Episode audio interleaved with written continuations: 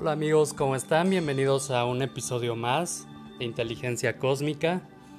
El día de hoy pues vamos a tener musicoterapia de fondo para que se relajen, para que puedan destinar este tiempo para ustedes mismos. Sabemos que la autoindulgencia es bien importante. Y pues estoy muy feliz de que ya próximamente será el lanzamiento de Filautia que es la nueva línea que estoy lanzando de kombucha. La kombucha, para los que no saben, es una bebida milenaria de hace muchísimos, muchísimos años.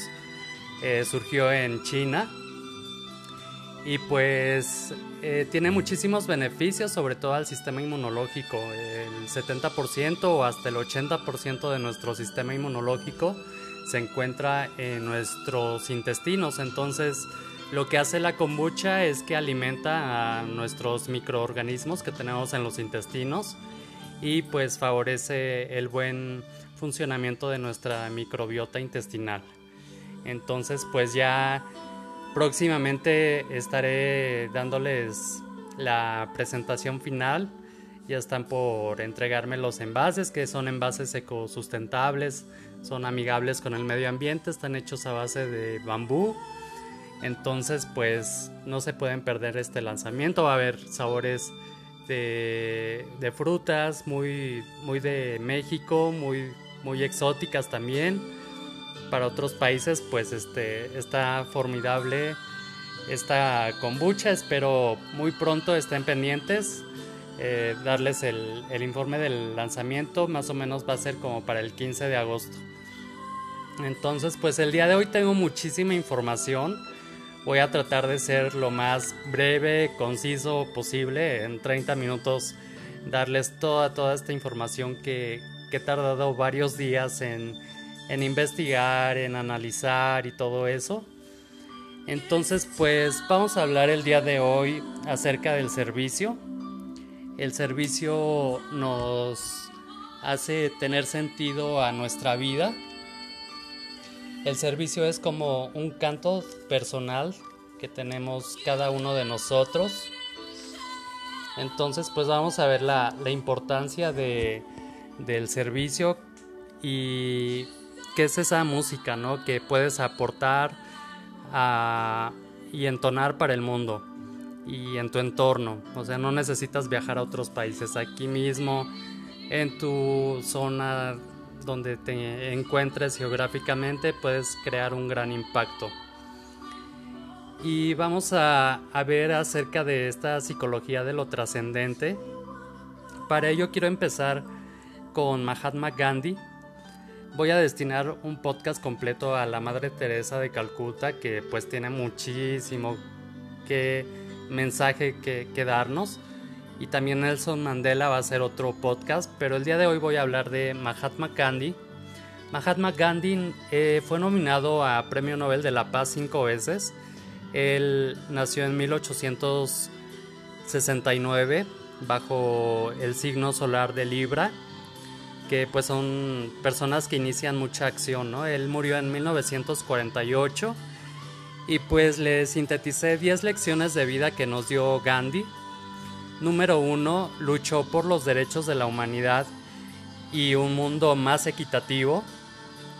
Número dos, un error nos dice que no se convierte en verdad por el hecho de que todo el mundo crea en él. El número tres, la violencia es el miedo a los ideales de los demás.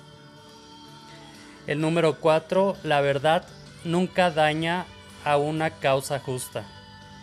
Número 5. Amor es la fuerza más humilde, pero la más poderosa de que se dispone el ser humano. Número 6. Lo que se obtiene con violencia solamente puede mantenerse con violencia. Número 7. Existen muchas causas por las cuales estoy dispuesto a morir, pero no existen causas por las cuales esté dispuesto a matar. Número 8. Nadie puede hacer el bien en un espacio de su vida mientras hace daño en otro. La vida es un todo indivisible. Número 9. Nuestra recompensa se encuentra en el esfuerzo y no en el resultado. Un esfuerzo total es una victoria completa. Y bueno, esos son este, los mensajes. El número 10 pues es el mensaje de la paz, que ya vimos que, que la paz eh, puede sobre cualquier fuerza. Él hizo que la India se independizara de una forma pacífica, salvando muchísimas vidas. Y pues es el, ese es el décimo, ¿no? Que se sintetiza todo en eso, en la paz. Ahora voy a proceder a la oración de Gandhi. La oración de Gandhi es un clamor que él hace a Dios y comienza diciendo, Ayúdame a decir la verdad delante de los fuertes y a no decir mentiras para ganarme el aplauso de los débiles. Si me das fortuna, no me quites la razón. Si me das éxito, no me quites la humildad. Si me das humildad, no me quites la dignidad. Ayúdame siempre a ver la otra cara de la medalla. No me dejes inculpar de traición a los demás por no pensar igual que yo. Enséñame a querer a la gente como a mí mismo y a no juzgarme como a los demás. No me dejes caer en el orgullo. Si triunfo y ni en la desesperación si fracaso. Más bien, recuérdame que el fracaso es la experiencia que precede al triunfo. Enséñame que perdonar es un signo de grandeza y que la venganza es una señal de bajeza. Si me quitas el éxito, déjame fuerzas para aprender del fracaso. Si ofendiera a la gente, dame valor para disculparme. Y si la gente me ofende, dame valor para perdonar. Señor, si yo me olvido de ti, nunca te olvides de mí. Qué bonita oración, ¿no? Está padrísima y pues todos debemos poner a nuestra alma en acción, permitir que cumpla con su papel de transmisor de los significados profundos para colocar al presente en un contexto más amplio y rico. Debemos elevar el nivel del sentido y el valor cada uno debe cantar su canción por medio de nuestros recursos más profundos, que hemos descubierto en el enegrama. Para los que no han escuchado ese podcast, escúchenlo. Ahí describe cada uno de los nueve enegramas. Y pues no les recomendé alguna página de internet para hacer el test. Hay muchas páginas que ofrecen hacer el test para que sepas qué eneatipo eres pero no lo puse porque yo creo que es un descubrimiento personal y te recomiendo a que tú mismo te autoanalices y de acuerdo a las descripciones de cada número tú identifiques qué número eres. Y a veces puede ser un poco engañoso porque las alas, que son los números que están tanto del lado derecho como del lado izquierdo de tu número, pues pueden ser rasgos tuyos, pero que están, por ejemplo, en el lado negativo o no necesariamente es tu número, sino solamente es, tu ala. O también hay flechas que son los trazos que unen a tu número con otros, otros dos números que forman un triángulo. Ahí lo puedes ver en el enegrama. Y también pueden ser aspectos este, que, tienes de tu personalidad. De hecho, todos tenemos de todos los números, pero solamente hay uno que es el tuyo. O sea, puedes tener en mayor grado de ese número y es así como tú lo vas a identificar. Pídele a Dios que te dé la revelación para saber cuál es tu número del enegrama y en base a eso saber en cuáles son tus áreas de oportunidad, que ya vimos que son las pasiones. Esas son como cuando estás enfermo en tu número o no estás sano, pues puedes caer en esas cosas, ¿no? Entonces, eh, debemos de, de también eh, a través de nuestra inteligencia espiritual acceder al nivel más profundo de nuestro ser verdadero y sacar de esa fuente la música que el mundo necesita escuchar y que es única e irrepetible, es decir, que solamente nosotros podemos entonar esa canción. El amor, la alegría, la compasión y la gracia reflejan nuestra inteligencia espiritual, reflejan cuánto hemos transformado nuestra conciencia y cómo hemos encontrado un sentido que trasciende. La inteligencia espiritual es posible gracias a un tipo de organización neural que hace posible el funcionamiento del pensamiento creativo, perspicaz, creador y quebrantador de normas.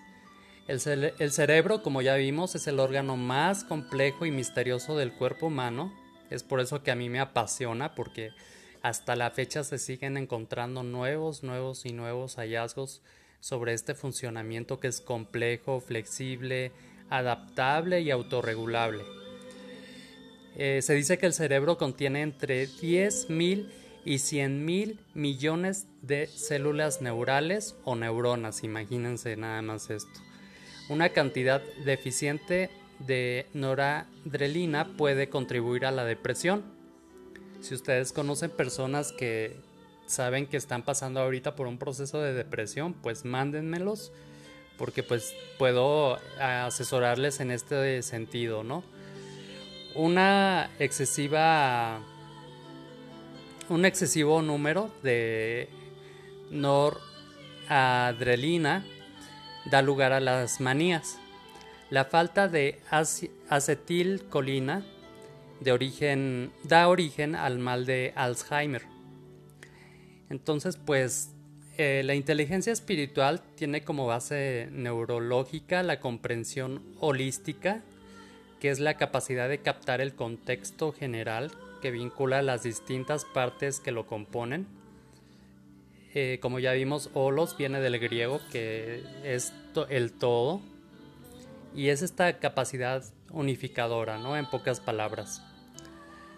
Las Upanishads son 200 libros sagrados de la India escritos en sánscrito que llaman al despertar de la conciencia y la naturaleza de la impermanencia como un giro en el centro de la conciencia una revelación personal y absolutamente no conceptual de lo que somos, de por qué estamos aquí y de cómo debemos actuar, lo que acaba siendo nada menos que una nueva vida, un nuevo nacimiento, casi una resurrección. Entonces, pues en, en pocas palabras es esa dimensión existencial de la inteligencia espiritual, ¿no? De lo que nos habla. La trascendencia, ¿qué es la trascendencia? Bueno, la trascendencia es la calidad más esencial de lo espiritual. Lo trascendente es lo que nos lleva más allá, más allá del momento actual, de nuestra actual alegría o sufrimiento y de nuestros egos actuales, más allá del mundo físico, más allá de los límites de nuestro conocimiento y pone esas realidades en un contexto más amplio todavía. Nos da una idea de lo extraordinario y lo infinito dentro de nosotros mismos y de nuestro entorno. Muchos que han experimentado lo trascendente lo llaman como una experiencia con Dios, otros dicen haber tenido una experiencia mística, otros lo sienten a través de la belleza de una flor, o de una obra musical. No sé si les ha pasado que cuando escuchan una melodía X se les empiezan a poner los pelos de punta de la piel de gallina que llamamos aquí en México. Y pues es esto, ¿no? Es esta experiencia espiritual y esta energía que no vemos pero que ahí está. Según psicólogos, el 70% de las personas ha tenido algún tipo de experiencia espiritual o de trascendencia. Y pues voy a explicarles lo que nos comenta la teoría de los campos cuánticos, que es como el océano y las olas. La, la metáfora es esta de que se imaginen un océano que está inmóvil y que es transparente y las olas, que si nosotros fuéramos las olas, pues no veríamos toda la inmensidad del océano, más sin embargo nos sentiríamos como parte del océano. Entonces es como este sentido de pertenencia. Y así el universo y todos sus componentes no son más que energía en diferentes estados de excitación. Es lo que nos dice esta teoría de los campos cuánticos, que la energía dinámica está versus el vacío cuántico, que es la energía inmóvil. Es este océano del que les hablaba metafóricamente, en donde sabios orientales lo llaman indefinible y talla de la imaginación. Las excitaciones del vacío cuántico son como las cuerdas de la guitarra tras haber sido rasgueadas, que oscilan y vibran como las neuronas de nuestro cerebro. Recuerden que nuestro cerebro emite frecuencias que los neurocientíficos han podido asociar algunas de estas pautas con niveles específicos de actividad mental, como ya hemos visto en podcasts anteriores. Eh, son pautas de ondas cerebrales tipo delta, teta, alfa, beta y gamma. Si no lo han visto, pues regresen a, ver este tipo de, de actividad en el cerebro. Y gracias a las tecnologías como la máquina electroencefalográfica y después la magnetoencefalografía, es que, que podemos ver todo esto, ¿no? Mientras que la primera, la electroencefalografía, la electroencefalográfica, mide la actividad eléctrica generada por el cerebro. La segunda mide la actividad magnética asociada al cerebro, cráneo y cuero cabelludo no interfieren en los campos magnéticos. Se obtiene una imagen de la actividad neural oscilatoria a lo largo, ancho y en profundidad del cerebro. O sea que es mucho más completa la magnetoencefalografía. Las oscilaciones de 40 Hz se encuentran en retina y bulbo olfatorio. Es por eso que nuestra vista y nuestro olfato son sentidos muy muy eh, especiales porque pues están íntimamente conectados con el cerebro, ¿no? La aromaterapia por eso pues tiene ese poder. La protociencia es un campo en donde cada cosa en el universo, toda materia tiene vida, voluntad y conciencia. Desde partículas básicas como quarks y átomos hasta piedras, cortezas de árbol, estrellas que aunque no poseen neuronas o túbulos, poseen moléculas simples relacionadas con el campo de protociencia universal. La idea de que la protociencia es una propiedad fundamental, perdón, la protoconciencia es una propiedad fundamental de toda la materia, representa una forma de panpsiquismo idea sostenida por filósofos en la mayoría pues de orientales, budistas o hindúes y pensadores occidentales como Whitehead de que la conciencia domina el universo y todos los componentes y nos habla de esta trascendencia el panpsiquismo pues de la mente y su inteligencia espiritual, ¿no? Si las oscilaciones neurales del cerebro fueran una versión coherente de una propiedad fundamental, que domina el universo entero, entonces nuestra inteligencia espiritual nos situaría no solo en la vida, sino aún con mayor fuerza en el cosmos. Podemos ver ahí la, la conexión completa. Por último, pues deseo hablar acerca del Ikigai. El Ikigai es una palabra japonesa que Iki quiere decir vivir, Gai razón, entonces pues se resume como razón para vivir o se traduce como razón para vivir, que es básicamente conectar con nuestro propósito, ¿no? El, Ikigai es el factor de sobrevivencia más importante y para crear resultados extraordinarios en situaciones complicadas como las que estamos viviendo actualmente, es necesario tres puntos Número uno, definir y abrazar el propósito desde la conciencia evolucionada. Para ello, pues debemos de realizar todo ese proceso espiritual que ya vimos que tenemos que hacer, ese proceso interno. Número dos, ya una vez que, que definimos y abrazamos el propósito, pues compartirlo y comprometer a la gente. Esto nos habla de acción. Entonces no solamente es saber para, para qué, cuál es tu propósito, cuál es tu Ikigai, sino el poderlo compartir con la gente. Ahí es donde radica realmente lo valioso, ¿no? El tercero es expandir todo un rango de posibilidades creativas y de acción. Entonces, pues el Ikigai se ve rodeado por, por varios círculos. Imagínense que el Ikigai está en el centro y que hay cuatro círculos que lo rodean y que se intersectan con el Ikigai. El primero es el hacer una autorreflexión, esta introspección de la que les llama, les, les comentaba, en donde va a ser una búsqueda interna, en donde vamos a buscar ese sentido profundo de la vida. Y vamos a ver el primer círculo que es el potencial de pasión, lo que más amas e y te ilusiona en la vida. Ponte a pensar qué es lo que más amas e, y te ilusiona, que tan solo de pensarlo te, hace que, que te entusiasmes. Y pues debe estar previamente activado con estas herramientas espirituales y materiales, ¿no?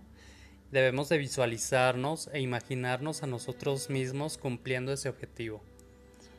En lo personal, eh, no sé si sea, tenga que ver con, con, mi fecha de nacimiento, pero yo tengo mucho este círculo de pasión y de, de, visualizarme y de imaginarme a mí mismo prácticamente todo a lo largo de mi vida lo he visualizado e imaginado y, y, y ha sido gracias a esta visualización e imaginación de mí mismo cumpliendo esos objetivos que he alcanzado pues la mayor parte, si no es que el 100% de mis objetivos ha sido gracias a esta pasión. Entonces es un círculo muy muy importante el que descubras ese potencial de, de pasión de lo que amas y te ilusiona.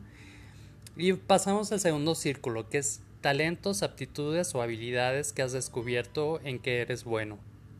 Tus dones, eh, es un descubrimiento que tienes que hacer por eso en, en esta actividad del enegrama te ayuda precisamente a descubrir estos talentos, aptitudes, habilidades, por si no tienes muy claro para qué eres bueno, pues ahí te va a, a, definir, ¿no?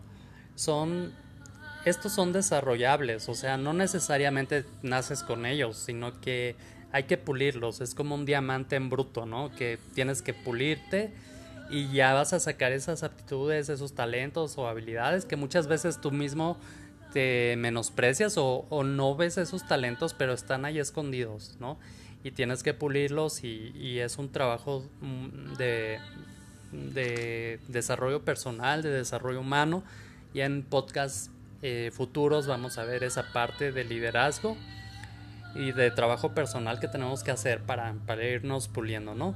Debemos de averiguar qué es lo que, que tenemos que mejorar para alcanzar ese magnetismo y mejorar nuestra personalidad paso a pasito, o sea, no es así como de la noche a la mañana, no son enchiladas, pero paso a pasito mejorar esa personalidad que en el enneagrama nos va a quedar bien claro en qué áreas tenemos que trabajar. Entonces, este, pues es eso, ¿no? El tercer círculo es ¿qué es lo que el mundo necesita? Es que tú respondas esa pregunta, ¿qué es lo que el mundo está necesitando hoy en día? Y eso lo vas a enlazar con tu Ikigai. Y por último, el último círculo es la aceptación social. ¿Qué tanto la, la gente o el mundo va a aceptar tu Ikigai? Porque pues no puedes ahora sí que, hacerlo sin la aceptación social es un círculo bien importante. Entonces en las intersecciones entre tu pasión y, y lo que el mundo necesita se encuentra tu misión. En las intersecciones entre tu pasión y aquello que eres bueno está tu pasión. En las intersecciones entre tu pasión y la aceptación social está tu profesión y entre lo que el mundo necesita y lo que estarías dispuesto a aceptar de ti está tu vocación. Entonces, eh, quiero terminar por último con, con el propósito, características del propósito. El propósito debe ser simple, claro, conciso, que puedas comprender, recordar, verbalizar y llevarlo a la acción sobre todo. Debes inspirar a otros, ser visionario y dar consejos. Debes ser incluyente para todos los grupos que conforman tu organización si es que tienes una empresa, en el caso de los líderes, pues con humildad y sentido del humor también. Debe de haber un feedback, que es esta retroalimentación con tu organización con valentía y confianza, sin temor al que dirán.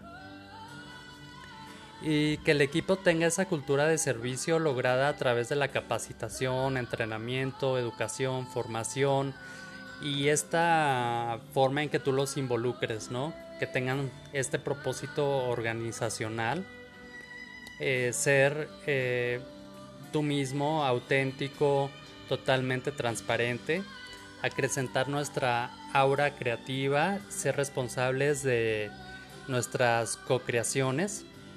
Debemos pedir ayuda, guianza, colaboración divina, cósmica, Debemos de apoyarnos de herramientas como la numerología, la grafología y muchas otras que yo les puedo recomendar para definir este propósito de vida.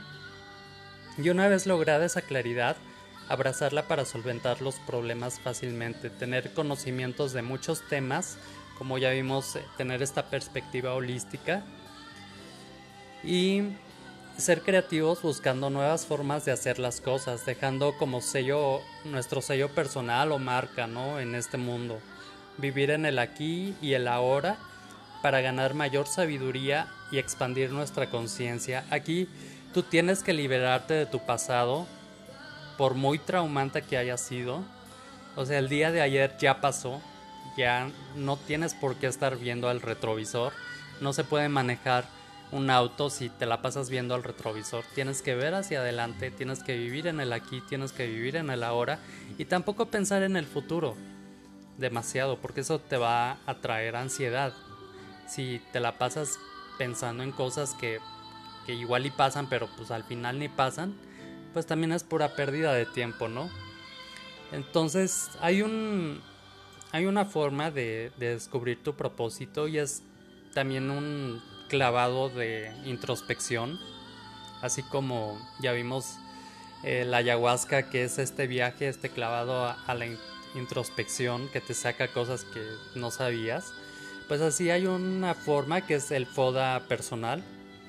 Es algo que se utiliza en negocios, pero tú también lo puedes utilizar para definir tu personalidad, conocer tus fortalezas, que es la F, es el primero, y del cuadrante, el segundo es oportunidades.